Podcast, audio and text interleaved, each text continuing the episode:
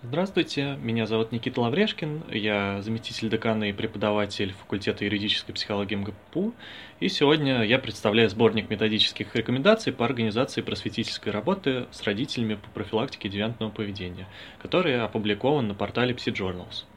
А, рекомендации разработаны авторским коллективом, состоящим из специалистов факультета юридической психологии МГПУ и Центра экстренной психологической помощи МГПУ.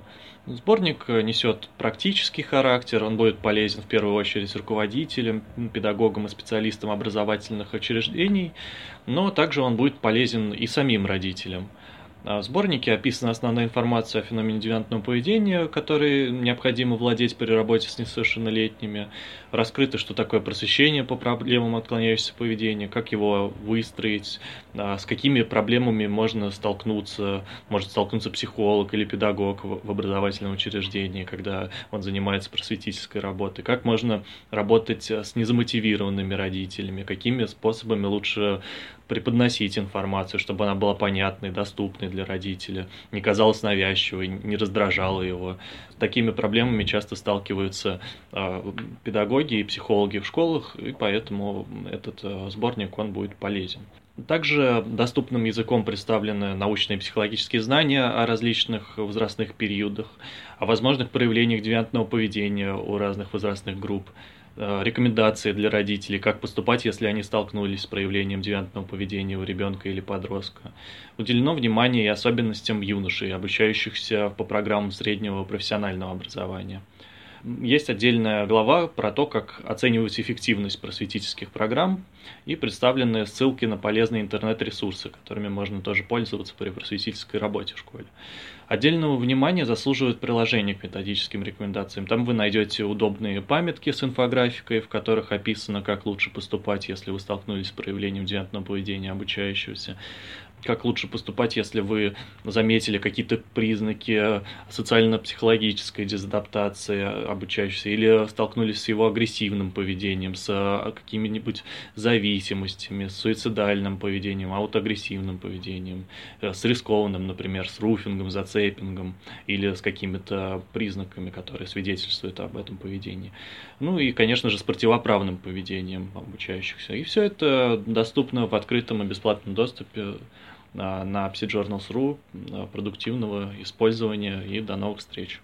Спасибо.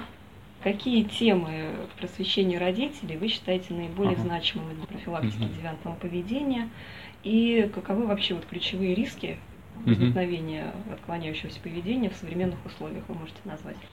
Ну, э, темы э, для просвещения родителей в профилактике девиантного поведения, э, которые наиболее значимы вот сейчас, в 2019 году, в 21 веке, это, ну, наверное, в первую очередь все, что связано с социальными сетями, с интернетом, с кибербуллингом, с тем, что называется груминг, секстинг с различными девиациями в интернете, с которыми может столкнуться подросток. Он может стать жертвой, так и э, сам может осуществлять эти проявления в интернете. И родители, они зачастую довольно консервативные, они не пользуются э, современными социальными сетями, и поэтому необходимо как-то уделять этому внимание, рассказывать им про возможные риски социальных сетях.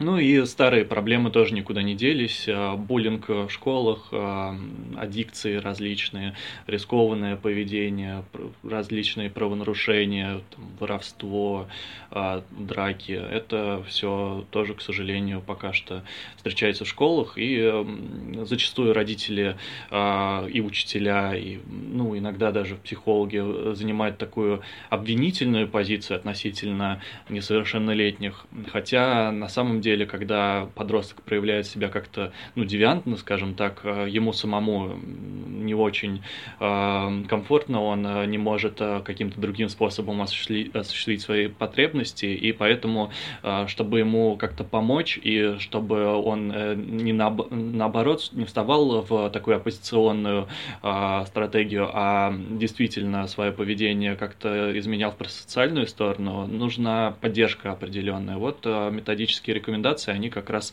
много внимания в них уделено вот именно этой помогающей позиции, и памятки, которые там в приложении находятся, они тоже про то, как помочь скорее подростку, как помочь родителю, как поддержать их, чтобы в дальнейшем им просто, ну, меньше хотелось э, как-то агрессивно, например, себя вести, или ну, другие способы, другие формы девиантного поведения, чтобы принимало их поведение, скажем.